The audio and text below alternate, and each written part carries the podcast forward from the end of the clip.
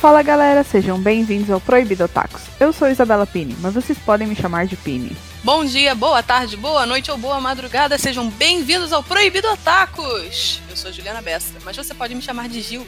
Oi, Taco do outro lado. Aqui quem tá falando é Gustavo Leone, mas você pode me chamar de Guza, e eu sou especialista em coisa nenhuma desse show.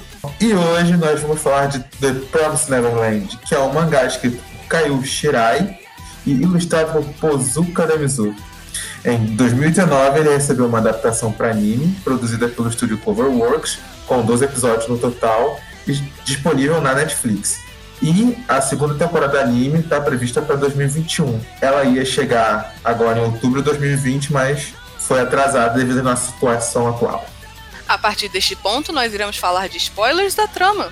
Se você não viu o anime ainda, por favor, para e vai assistir o anime, porque a gente vai dar muito spoiler. E esse é um anime que é muito legal você assistir sem saber absolutamente nada. Então, assim, esteja avisado. Vá ver o anime. Vai por mim, assistir o primeiro episódio sem entender direito o que, que vai acontecer, dá um gosto a mais. Vale a pena. Assiste primeiro e depois volta pra cá. Então é isso. Vamos começar.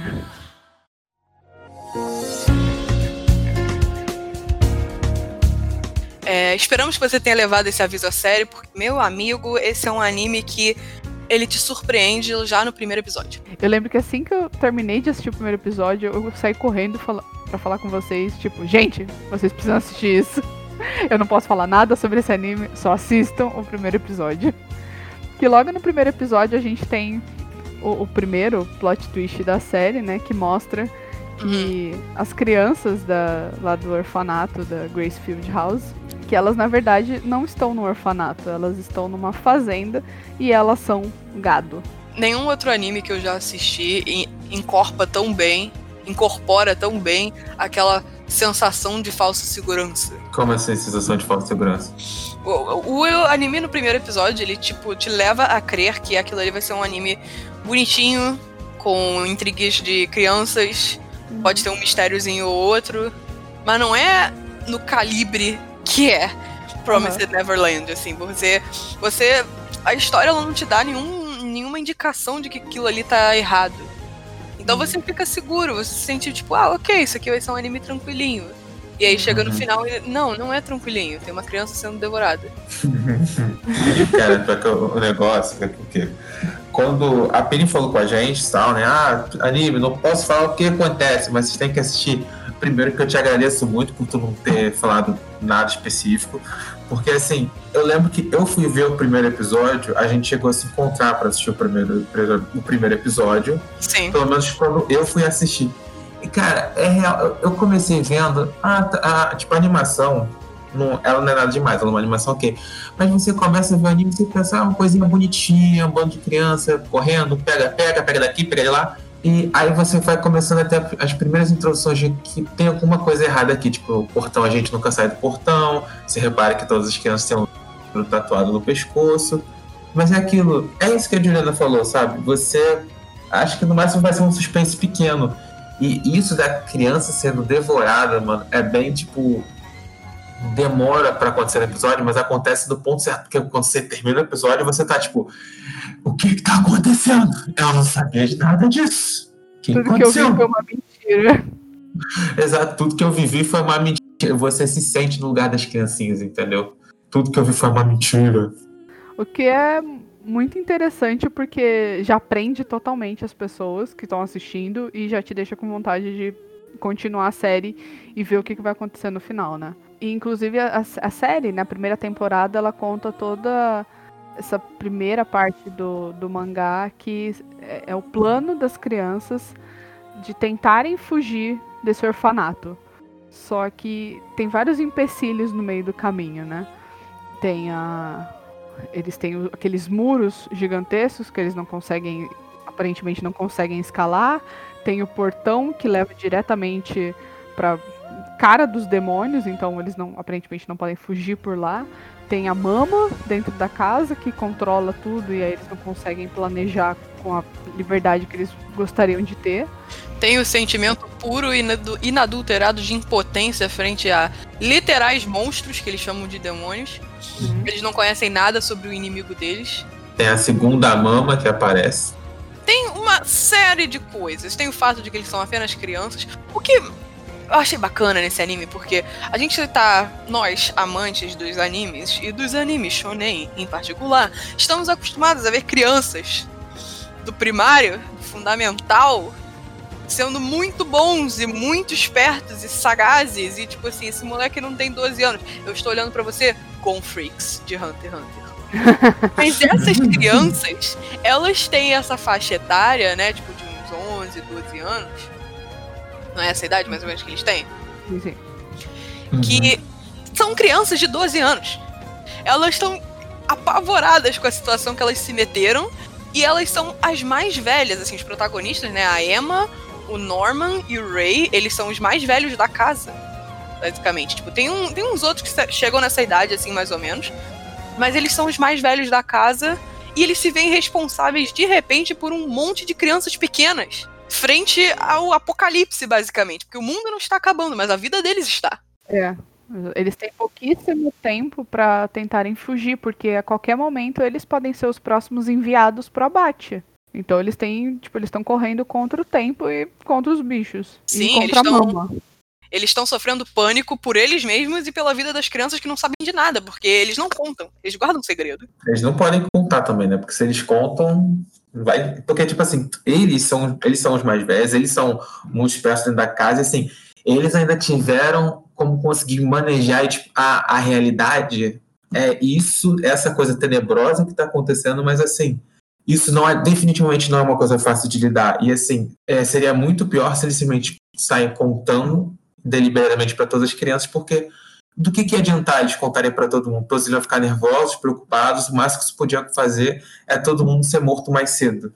Porque assim, eles não sabem o que existe no mundo lá fora, mas assumindo, assumindo que só existam monstros, é, a gente encontra mais uma vez um anime cujo tema é a humanidade se vê reclusa num, de, num, termina, num determinado espaço, porque tem outros bichos ou sei lá, seres lá fora que oprimem eles. E é um tema parecido até com Shingeki no Kyojin, mas eu não vou entrar muito nesse assunto. É só um, é interessante que tipo esse tema da humanidade oprimida foi trazido de uma forma diferente e eu acho que é uma forma que pega muito, tipo, toca muito mais a gente porque a gente tá vendo crianças prestes a serem devoradas uhum. e tratadas como gado. E isso é, isso é muito forte. Isso é muito forte. Não só a humanidade oprimida e tudo mais, mas também tem a, o, o tema do. Da infância, da, né? É, infância e tipo. É, e não só isso, mas o tema do consumo de carne. Cara, eu lembro que quando, a gente, quando o primeiro episódio saiu e os outros que a gente foi assistindo, foi na, um, junto de uma das épocas no qual eu estava tentando pelo menos reduzir o meu consumo de carne diário. Uhum. E assim, provavelmente o anime deu um, deu um gás, sabe? Ele me motivou um pouco a levar um pouquinho mais a sério isso. Uhum. Porque você assiste um pouco e quando você tá, quando você tá nesse processo de tentar diminuir o consumo, assistindo anime você começa a se sentir um pouco hipócrita, sabe? Porque você tá olhando aquelas pessoas que são seres humanos estão sendo tratados como, teoricamente, a gente também trata os animais com os quais a gente vai comer. E tem um degrau a mais pelo que a gente fala no sentido de que são crianças ali, sabe? São coisinhas muito inocentes, entendeu? Uhum. Então, cara, eu ficava olhando ali, eu, eu, acho que foi o meu ponto mais próximo de ficar sem comer carne. Eu ainda, ainda como carne hoje em dia, entendeu? Não, eu não, não, não consegui. E assim, também nunca foi a minha proposta, mas assim, eu lembro que enquanto a gente assistia, eu cheguei a ficar acho que mais de um mês inteiro, mais de dois meses, sem comer nada de carne, entendeu? Sem comer carne, frango, peixe ou qualquer coisa. O básico que eu estava consumindo era tipo ovo e leite, mas porque eu não consegui substituir também, mas é pesadinho, sinceramente. Não, sim, me chocou muito e me fez repensar algumas coisas. Eu também não, é, assim, eu sou chato para comer, então acho que eu não conseguiria viver sem carne, mas me fez repensar o consumo, sabe? Com certeza. E me fez. Eu não vou dizer ter empatia também pelos animais, porque eu já, já sentia um, uma compaixão por eles, mas parece que atinge mais é, as pessoas quando você vê outras pessoas, mesmo que seja num desenho, serem abatidas para virarem comida. Então foi um choque bem forte que eu tive e aposto que vários outros espectadores também tiveram. Fora que bate toda aquela questão de, ah, eles são crianças, eles são inocentes, como o Gustavo falou. E aí você fica ainda mais abalado com toda aquela situação e você faz a conexão. Tipo, os animais são inocentes também, eles não sabem.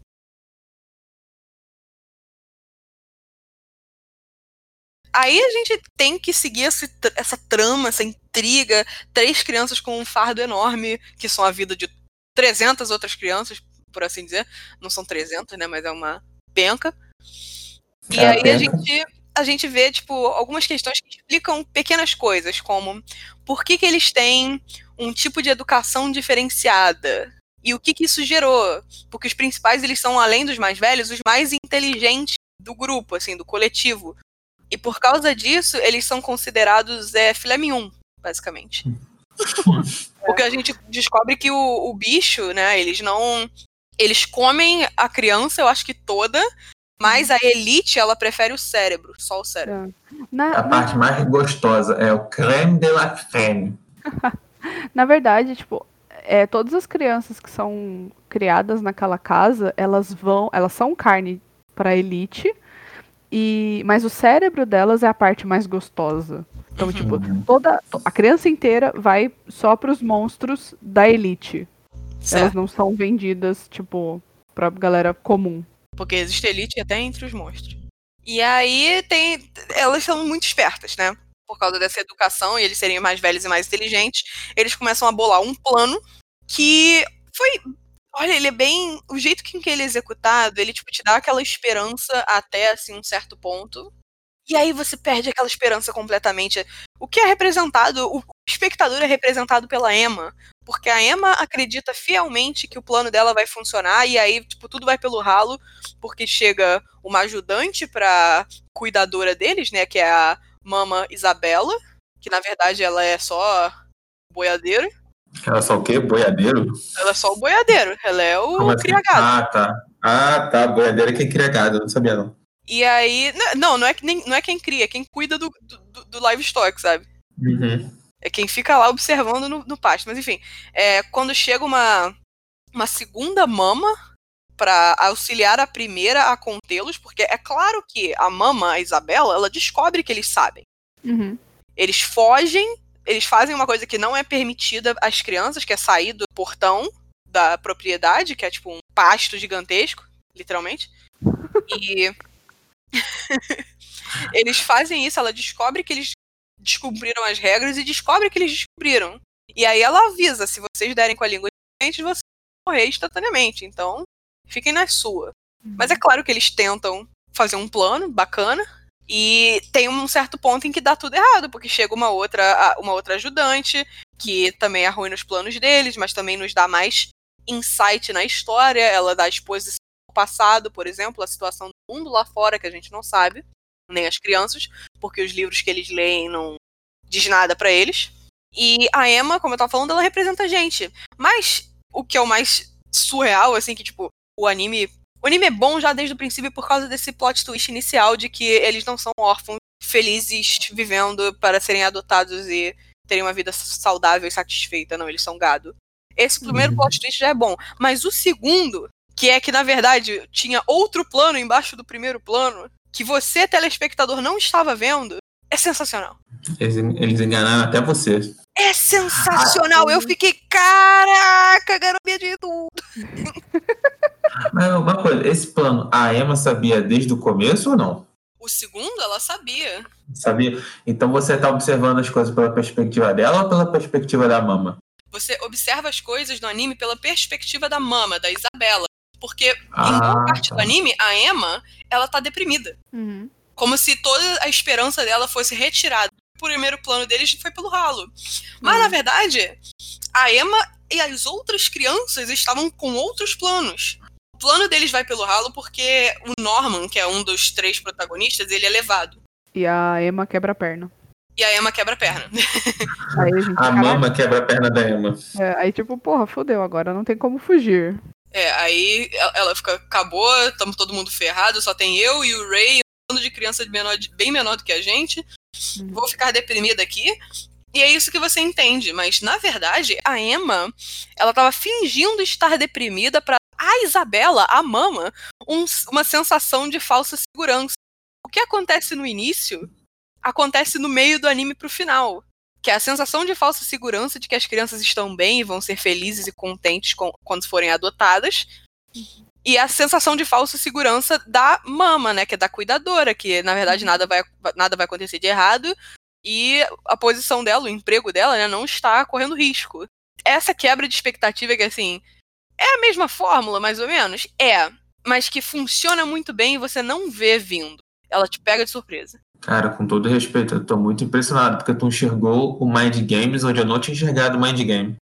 É só quando a gente começa a falar sobre as coisas que a gente começa a perceber. Porque eu só tinha visto o Mind Game, aquele Mind Game básico, entendeu? Que é o Norman e o Ray. Tipo, tem a parte que eles estão suspeitando que uma das crianças é informante da mama, Uhum. sabe? E, cara, inclusive, eu, eu teria morrido fácil, desde o começo ali. Entendeu? Porque o Norman, ele lembra de suspeitar deles mesmos. Sim. de- Das três crianças que descobre primeiro. E eu nunca ia lembrar disso. Eu nunca ia pensar nisso. Eu, eu ia ter certeza que o Ray tava ali comigo o tempo todo. Eu tinha morrido. Eu tinha morrido. As crianças são humildes, Kay.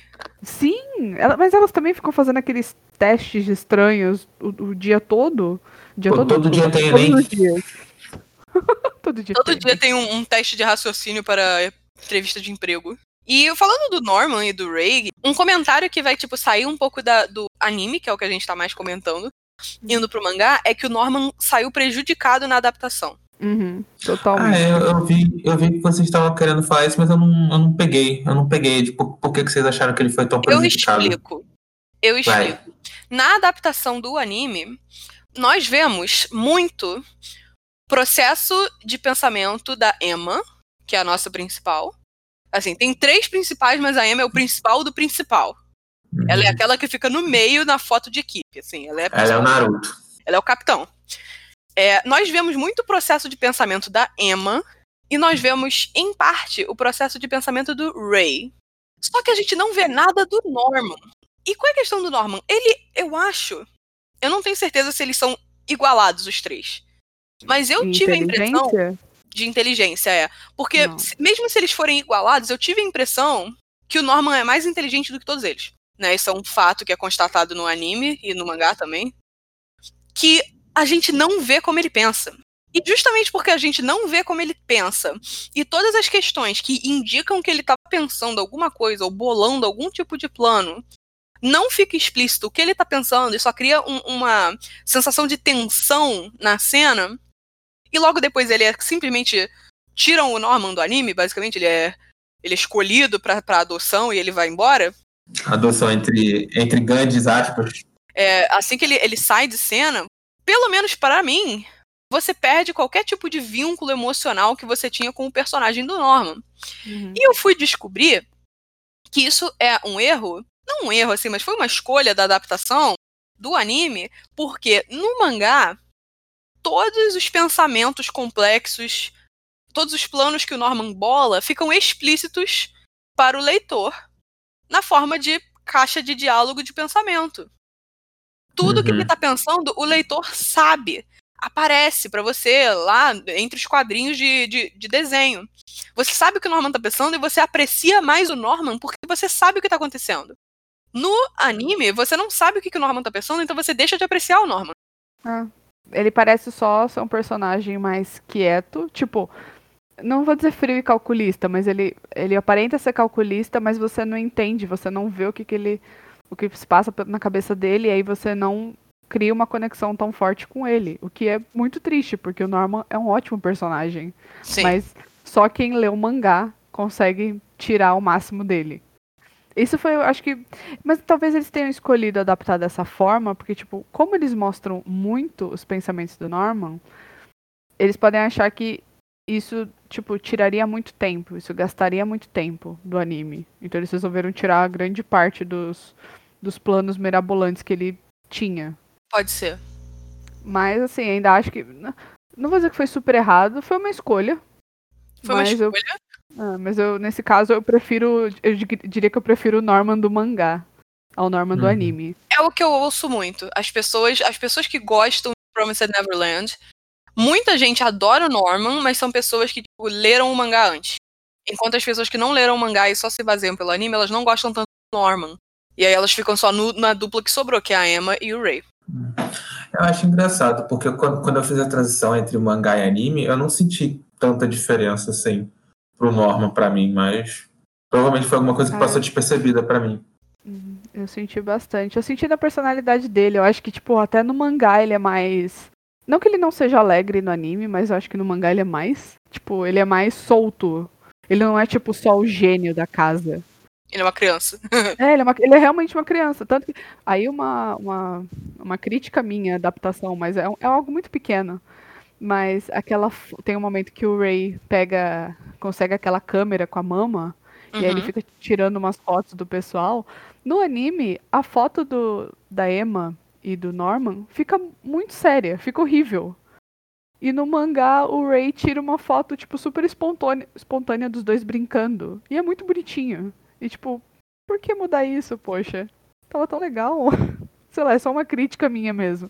É para continuar construindo o clima de tensão, rapaz. Você, você saiu da caverna de Platão achando que do lado de fora é até ensolarado e colorido. Porcaria nenhuma, irmão. É um mundo vazio, com sol apagado, trevas. tipo isso. Eu acho que falando do clima de tensão, Cara, e falando todo... de coisas que nos incomodaram também. É. Vale uma... mencionar a Crone. Também, também. Vamos chegar lá. Eu quero falar sobre a Sister Crone depois. Uhum. Mas em coisas tensas, assim, a... toda cena que era feita dentro da casa, que eles estavam conversando, bolando os planos. Eu acho que a casa foi feita de um jeito no anime para ser claustrofóbica uhum. e muito escura, uhum. sempre. E sempre me deixava muito tensa. Então, às vezes, eles estavam conversando na biblioteca e eu só ficava pensando, e sei lá, era no meio do dia, então a mama tava lá fora, mas eu ficava pensando, meu Deus, vocês têm que conversar mais baixo. A qualquer, a qualquer momento, a mama pode chegar aí e pode ouvir o plano de vocês. E tipo, ferrou. Eu, eu me sentia muito claustrofóbica, e sabe, toda hora eu, eu, eu não conseguia ficar tranquila quando eles estavam falando sobre o plano dentro da casa. Eu lembro que tinha certos truques de animação de Promised Neverland que, que aumentavam essa sensação uhum. de claustrofobia, que era um jeito que virava a câmera, mas assim, era como se fosse uma continuidade, que nem um uhum. filme live action com pessoas e não um, um, anime, que geralmente se a câmera muda de ângulo há um corte. Sim, sim. Você tá falando era que é um plano, fizeram um plano de sequência? como se tivessem feito um plano sequência, basicamente. Uhum. E que ajudava na em toda essa, essa claustrofobia, né? Não, eu acho a direção desse anime perfeita. Tipo, a direção é primorosa. É só isso que eu tenho a dizer. É bastante boa mesmo. A direção de fotografia, a direção no, ge no geral, assim, é muito boa. E eu, eu, acho que eles conseguiram adaptar bem o negócio. E fizeram um, um anime que ficou muito interessante. E passou toda a sensação que a gente tinha de tensão do mangá também. Eu acho que isso do que a Juliana estava falando, eu lembro, acabo pensando em, tipo, entre aspas, dois exemplos, eu não diria nem específicos, mas eu vou dar de maneira um pouco mais geral. Porque às vezes, quando está tendo tipo, um diálogo entre, entre duas pessoas, duas das crianças, ou a, a, mais de uma até, é, eles não ficam, não ficam com as duas crianças o tempo todo em tela, entendeu? Primeiro mostra o, o rosto de uma e depois muda o ângulo num sentido de que, tipo, para mim ficava a sensação de que você, o tempo todo você tinha que estar um pouco de olho para ver se não tem ninguém nas suas costas, sabe? Ou às vezes quando a, a animação escolhe colocar a sua visão, né, a visão de quem está assistindo, por trás de alguma estrutura, tipo, atrás de uma cadeira, como se estivesse colado numa estante de livros ou olhando pela janela sabe, uhum. escondido. E também, às vezes, quando ele misturava. Essa parte eu não sei se foi para isso ou não, mas às vezes colocavam as animações das crianças andando dentro da casa especificamente, em que as, as crianças estão em, na animação tradicional em 2D e o cenário está sendo em CG 3D. E você percebe que, eu não sei se foi propósito não, mas não encaixa tão bem, sabe? Não é tão fluido assim. Aí eu não foi má sincronização ou se foi uma coisa proposital para dar a sensação de eu estou num lugar estranho, eu estou num processo que está me deixando ansioso, fora do meu lugar normal e eu tô aqui, ó, tá, tá, tá, tá, tá, tá, tá, tá, tá, tô ficando maluco. Eu acho que ajuda, eu acho que são escolhas da direção que ajudam a gente a ficar tenso. Tipo, cumprir o seu propósito, sabe? A direção. Cara, te fazer ficar tenso é, é, é porque a direção foi boa, sabe? Se você é uma obra tenso, de arte. É obra de... Exato. Se você ficou tenso, se você se sentiu claustrofóbico e sempre se. Não, eu não diria que a gente se sente observado, mas a gente fica com medo deles estarem sendo observados justamente pelos ângulos escolhidos da, da câmera, é porque fizeram um bom trabalho. Uhum.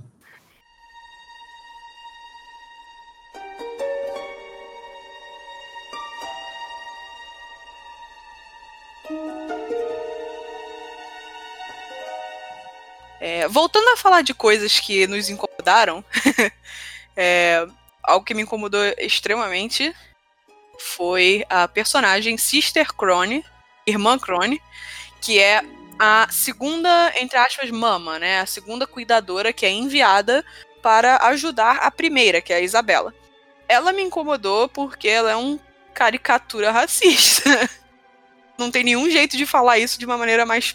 A Sister Crone, ela é horripilantemente racista todo mundo tem essa crítica é, sobre o, o design dela, sobre o jeito que ela fala, o jeito que ela se mexe, o jeito que ela corre, o jeito que ela faz as caretas dela, né? Eu vi vídeos na época que o anime saiu, eu li alguns textos e as pessoas falavam, é, é animalesco, é, é bestial. O jeito que ela é retratada é de uma forma animalesca, o que é extremamente racista, extremamente problemático. Mas ao mesmo tempo, é, ela como personagem, tipo, tirando. É, é eu não vou, obviamente, ignorar esses fatores racistas do, da, da, forma que ela foi feita. Não vou ignorar isso. Mas a Sister Crone como personagem, ela é uma personagem muito boa. Muito boa. Eu gosto muito dela. Eu não gosto do jeito que ela foi retratada. Ela foi uma escolha infeliz que o. Que o, ou o autor, junto com o ilustrador, ou só o ilustrador, teve de foi uma escolha infeliz que ele teve de retratar ela dessa maneira, mas ela como personagem, ela é muito legal. Eu gosto bastante dela, porque além dela trazer os insights para as crianças, ela só quer sobreviver. É, quer dizer, a, a, Isabela também, mas a, a Crônia eu sinto que ela precisa muito mais dessa sobrevivência dentro da fazenda do que a Isabela. E ela precisa mostrar que ela é uma mulher capaz de ser mama. Então ela faz de tudo pra. Quer dizer, ela tenta fazer de tudo para virar uma mama, né? Pra acabar com a Isabela e virar uma mama. Uhum. E para mim ela é uma personagem muito boa nesse sentido. E na cena da. Ela acaba não conseguindo, né, fazer isso. A, a Isabela percebe todo o plano dela, porque a Isabela é muito mais inteligente. E já tá nessa profissão, digamos assim, há mais tempo. Sim. Ela não quer perder o lugar de mama da casa. E ela acaba entregando a Crone para ser morta. E nessa cena da morte dela, a gente tem o flashback de como foi a criação dela e como ela sofreu, né, depois que foi treinada, ela, ela teve que ser treinada para ser uma mama, teve que treinar é, artes marciais, talvez, é, algum estilo de luta, para caso tenha alguma luta dentro da casa, ela saiba se proteger, né? Então, as duas, na verdade, a Mama e a, e a Sister Crone, são muito ágeis fisicamente, elas são muito hábeis fisicamente, tá certo? Hábeis. Sim, sim. E a gente vê o quanto tempo tá durando essa brincadeira também, né? É ver que esse sistema de crianças que são criadas para serem comidas pelos monstros, né, pelos demônios, que existem há muito tempo, pelo menos há uma ou duas gerações anteriores à, à dos nossos protagonistas. Uhum. E que, como algumas crianças, elas inevitavelmente vão ser remandadas Tedu, e como outras vão ser selecionadas para tomar o papel de mãe, né? Da é. Isabela, da Crone, e o quanto isso é taxante mentalmente. Uhum. Depois desse momento, a gente até vê que a Isabela, ela tem as suas próprias sequelas emocionais do tempo em que ela passou encarcerada na espera ou da morte ou da seleção para virar uma cuidadora. A Isabela, quando ela era uma criança da, da casa, ela também sabia que eles iam ser levados pro abate. Ela Então, descobriu, tanto como os protagonistas. Exato. E ela, só que ela guardou tudo pra ela sozinha. A mama da, da casa na época dela a indicou pra ser uma mama, eventualmente, e ela acabou aceitando. Porque o que, o que é uma construção de vilão muito interessante. Nossa, perfeito, é perfeito. É uma Isabela construção de incrível. vilão muito interessante. Porque é um arquétipo que a gente vê, mas que a gente sempre vê de uma maneira assim. Qual é o arquétipo? É a pessoa que vira vilã pela falta total de esperança. Uhum, Porque ela sofreu naquele sistema. Não só porque ela sofreu naquele sistema, mas porque ela não tem nenhum tipo de arma para Uhum. se rebelar contra o sistema. Então, é a perda total de esperança. E aí ela entra no sistema. Uhum. Ela ainda, ela ainda reserva mágoas. Existe uma canção de Ninar que é tipo uma das. é, talvez é a música mais bonita do anime. Tudo bem que a abertura pilha pra caramba e a trilha sonora, de uma maneira geral, é incrível. Sim. mas tem uma, uma das músicas que é a mais bonita, que é uma canção de Ninar que ela canta, que na verdade foi um amigo dela da época em que ela ainda era encarcerada, quando ela era criança, que compôs pra ela, e esse amigo foi levado pra ser comido. E aí, é tipo, você vê, ela tem marcas até hoje daquele tempo nela, e é, é realmente é complexo. Você consegue não gostar do vilão, mas você consegue entender o vilão. É um anime muito bom. tirando, tirando a Crone, que é uma caricatura racista, nós não gostamos disso aqui. Não, eu acho que o único erro do, do mangá barra anime é esse. Foi um erro, tipo, completamente infeliz, mas não deixa de ser uma boa obra por causa disso. Eu acho que a gente não pode ignorar que a obra é boa por conta disso. Mas é claro, a gente não vai deixar passar esse erro grotesco que, que, que teve. Nós vamos criticar as coisas que estão erradíssimas, mas a gente ainda gosta muito da história. Uhum. Exatamente. E a partir disso, né, depois dessa, desse conhecimento mais intrínseco da Isabela, por assim dizer, da mama, que a gente vê todo o plano mirabolante que estava se passando embaixo do nosso nariz, mas que a gente não percebeu. Que é a fuga das crianças. E não são todas as crianças, o que é a parte mais surpreendente de todas. Sim, sim. Eu ach... Inclusive, eu, ach... eu achei essa solução que a Emma teve pra não levar todas as crianças muito, muito decente. Sim. De, tipo, é, porque assim, as crianças sabiam que crianças abaixo de 6 anos não são enviadas pro abate. Então, Quer dizer, vamos, em, a vamos primeira criança to- de todas, ela, ela, tinha, ela não tinha nem seis anos. Talvez. Quantos anos tinha? Calma aí. Não, a Connie tinha 6 anos. Mas eles comentam, tipo, É, durante, o, durante o anime, eles comentam que, tipo, nenhuma criança é Até seis enviada anos antes você tá seguro. É, até seis anos você tá seguro. Então qual é a solução que a Emma, tipo, bola? A gente só vai levar as crianças acima de seis anos. As que estão aqui, elas ainda vão ficar por mais um tempo. E a gente volta pra buscá-las. Uhum. O, o mais, o mais velho, ele ainda tem dois, um ano e meio pra ser enviado. Que é o que, que é com quem eles confiam as Uhum. informações e o plano. É o famoso. O bonito. Phil, eu amo ele. Eu- Maravilhoso. Emma, ó, Emma, Norma e Rei, eu escambau. Meu personagem favorito ali dentro é o Phil, entendeu? Porque o moleque tem, tipo, pela- pelo negócio, ele tem, tipo, sei lá, 4 anos, 5 anos, entendeu? E ele pegou um abacaxi pra descascar, irmão, que o abacaxi é mutante, diferenciado, cheio de espinho, tá vivo, pulando na mão dele. Que que... foi isso? É- eu adoro esse garoto, porque, cara, literalmente, os- você tem três crianças mais velhas que estão falando, então, é, a gente vai ter que precisar fugir porque o mundo é essa coisa obscura, malvada, maligna, que quer fazer a gente de petisco, entendeu? Mas a gente tem noção de que a gente não pode tirar todas as crianças daqui, porque não tem logística para isso. A gente não vai conseguir tirar todo mundo aqui e proteger todo mundo. Não vai ser eficiente, vai ser um tiro no pé. Então a gente está confiando a você o seguinte: você vai ser o nosso legado aqui dentro, você, porque tem todo o processo de treinar as crianças enquanto elas brincam de pega-pega. Eu achei isso genial, diga-se de passagem. As brincadeiras aí, é, serem eles- táticas de guerrilha foi Aham. tudo. Absolutamente tudo. E assim, a nível pessoal, é, eu, eu trabalho um pouco essa ideia de brincar e como você brincar. Brincar é um processo para você aprender coisas e como interagir com as coisas. Brincar é um processo de treinamento para você existir no mundo, entendeu? E quando eu vi isso no desenho, que você, as crianças estão brincando e a brincadeira se torna uma tática de sobrevivência, eu fiquei olhando, eu, palmas, palmas, palmas, palmas, por, isso que eu, por isso que eu gostei bastante.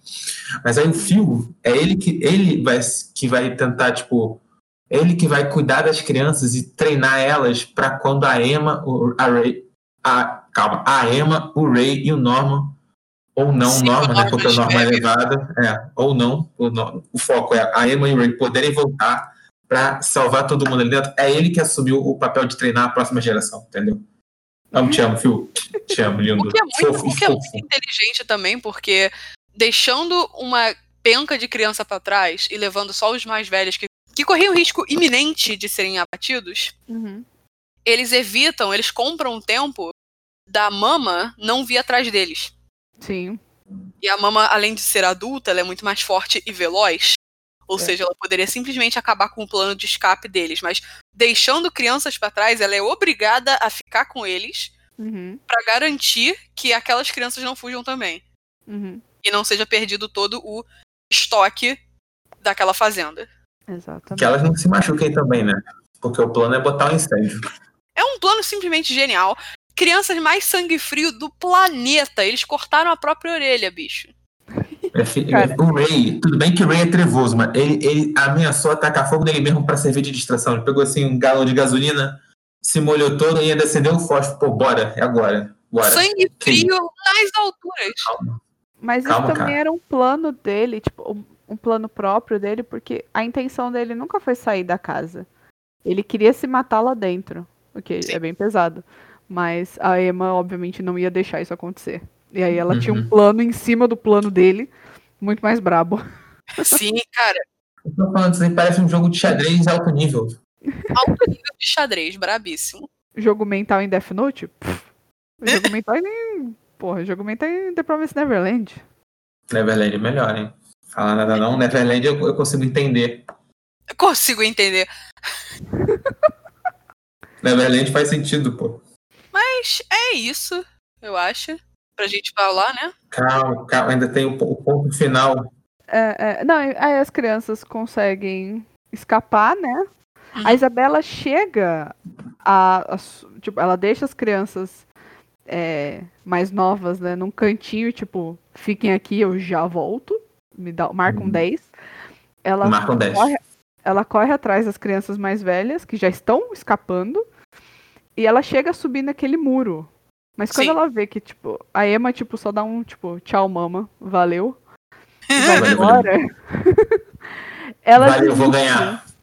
Ela, tipo, desiste. E, e, e aí a gente conhece o, a, a história da, da mama, Isabela. É nesse momento que a gente tem o principal flashback dela. E a gente também cria uma empatia maior por ela né? E ela Sim. desiste de seguir, de correr atrás das crianças e ela só, tipo, deseja boa sorte.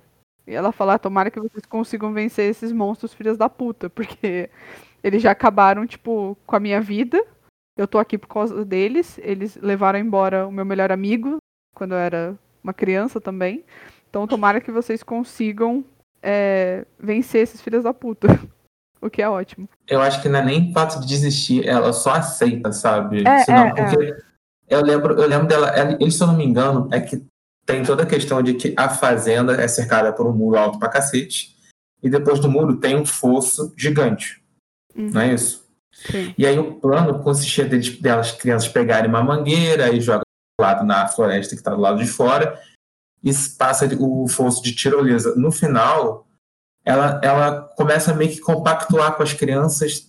Eu, no começo, eu estava assistindo, ah, vocês chegaram tão longe que quer saber, eu vou deixar ver por onde vai. Mas pelo flashback a gente vê que é além disso. E ela, ela faz questão de desamarrar a, a estrutura das crianças, sabe? Ela, ela acaba com os vestígios. Aí é quase como se ela estivesse realmente torcendo pelas crianças e aceitando. Talvez agora a gente tenha uma esperança de terminar com isso aqui. Vai entender. E com essa fuga das crianças, né, a gente termina a primeira temporada e o que vem a seguir na segunda temporada é um mistério, para quem não leu o mangá, obviamente. E como Sim. eu e o Gustavo já lemos o mangá, a gente quer perguntar a gente quer perguntar pra Juliana o que, que ela acha que vem por aí na segunda temporada. Bom, o que eu acho? Pelas evidências do anime, Uhum. se a Mama, na época dela, descobriu que ela era gado, outras pessoas também descobriram. Se outras Uhum. pessoas também descobriram, outras pessoas tentaram fugir. E por mais que muitas não tenham conseguido, algumas pessoas conseguiram fugir. As crianças, depois que conseguiram sair da fazenda, elas vão encontrar algum tipo de resistência. Hum. E aí elas vão encontrar essa resistência, elas vão ser treinadas, e a gente vai entender mais o que, que aconteceu, por que, que tem monstro, por que, que esses monstros comem essas pessoas, é, o que que os, por que, que os seres humanos permitiram isso, ou eles vão tentar atacar a raiz do problema, né? Os, a sede dos monstros, a, a cadeia de comando, Uhum. ou eles vão tentar resgatar mais crianças que não chegaram à iluminação sozinhos. A iluminação é braba. É o que eu espero, é o que eu espero. Eu não vou falar nada. Eu dou nota 6 barra 10 pra previsão da Juliana. Também é uma previsão boa. É uma previsão boa. Melhor do que o que eu faria, porque eu acho que quando eu, quando, por exemplo, quando eu tava lendo essa parte do mangá, eu fiquei tipo, mano, e agora? Minha cabeça tava tipo totalmente em branco. E a Juliana conseguiu ter previsões assim concretas, bonitinhas que tipo, daria pra fazer uma história a partir disso. A, a ideia de ter uma a ideia de ter uma resistência lá fora de crianças que já conseguiram fugir é bem interessante. Parabéns, Juliana, parabéns. Muito obrigada. Palmas, palmas pra ela. Bota aí efeito sonoro de palmas. Bom, gente, então com essa previsão final da Juliana, a gente vai encerrando o nosso episódio por aqui. A gente espera que vocês tenham gostado. Caso vocês queiram conversar com a gente sobre esse anime, é, ou trocar uma ideia sobre qualquer outro episódio que a gente já tenha feito, ou algum outro anime, se vocês quiserem fazer uma sugestão, uma crítica, elogio, fiquem à vontade para mandar mensagem pra gente nas nossas redes sociais. Nós estamos no Twitter e no Instagram como proibidotacos. Ou então você pode mandar um e-mail diretamente para proibidotacos.gmail.com. Nosso episódio vai ficando por aqui. Valeu, gente. Até a próxima. Tchau. Uma beijoca pra vocês. Me digam se vocês estão animados pra segunda temporada que tá aí chegando, batendo na porta. Vamos ficar hypados junto. Então é isso, galera. Beijos e até o próximo episódio.